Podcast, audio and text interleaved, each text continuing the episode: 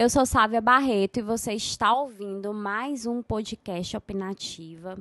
No comecinho já quero pedir para você continuar esse diálogo comigo através das redes sociais. Você pode me procurar, Sávia Barreto, tudo junto no Instagram, no Facebook, no Twitter também.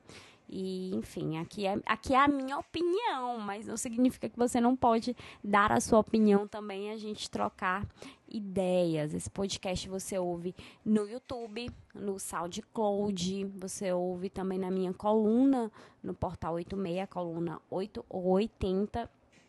Encontra ainda no iTunes, né, para quem tem telefone da Apple. Eu vou buscar outros canais de divulgar o, o podcast. Então, se você também tiver alguma sugestão de outras plataformas, é, eu gostaria muito de saber. Bom, o tema de hoje é eleição, ou melhor dizendo, eleitorado.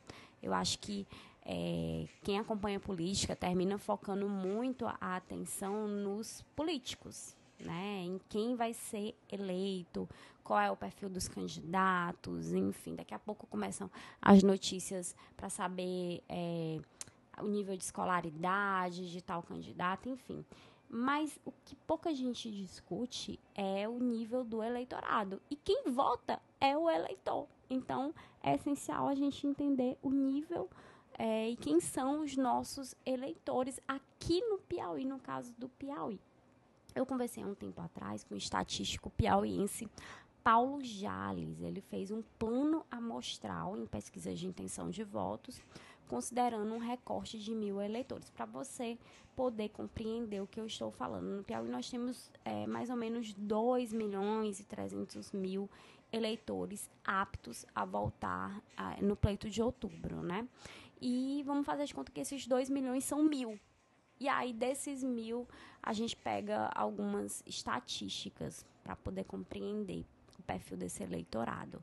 De mil eleitores piauienses, 510 não têm o ensino fundamental completo.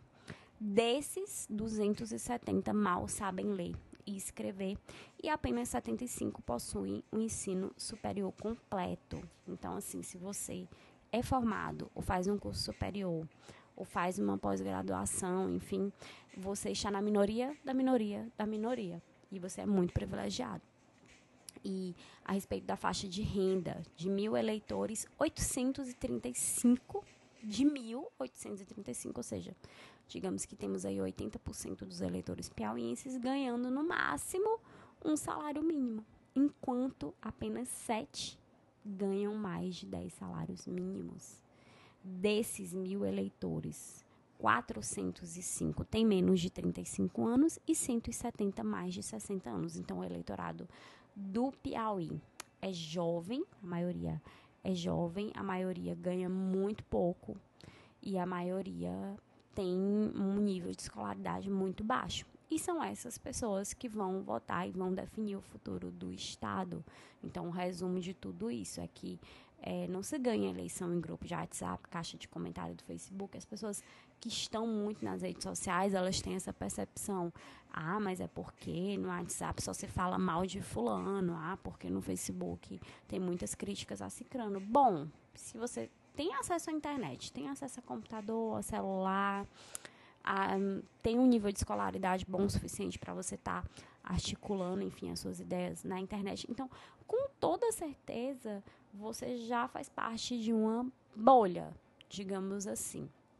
E mesmo que você considere os seus amigos, os seus parentes, enfim, as pessoas do seu círculo próximo como representativas, é, caso você não se encaixe nesse perfil que eu estou falando agora, do eleitorado piauiense como maioria, então é, realmente você ainda está na sua bolha.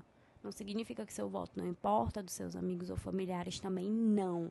Mas significa que a grande maioria é, realmente é humilde, realmente é iletrada. E essas pessoas têm suas demandas, têm suas necessidades, os seus problemas. E os candidatos precisam conversar com essas pessoas e, e dar a solução para as questões é, que se impõem, sem esquecer, no entanto, o todo, né? Então, eu acho que é preciso levar em conta o que esse eleitor quer para a gente poder saber quem é que vai sentar na cadeira de chefe do executivo estadual. a partir do próximo ano. Essa análise eu já tinha feito, como eu pontuei na minha coluna no portal 86 há um tempo atrás. Eu estou trazendo novamente, porque eu acredito que é, o podcast termina também atualizando o assunto e trazendo novas reflexões. Mas é, aceito também sugestões de temas, viu, gente, que vocês achem que seja relevante ou interessante a gente tratar.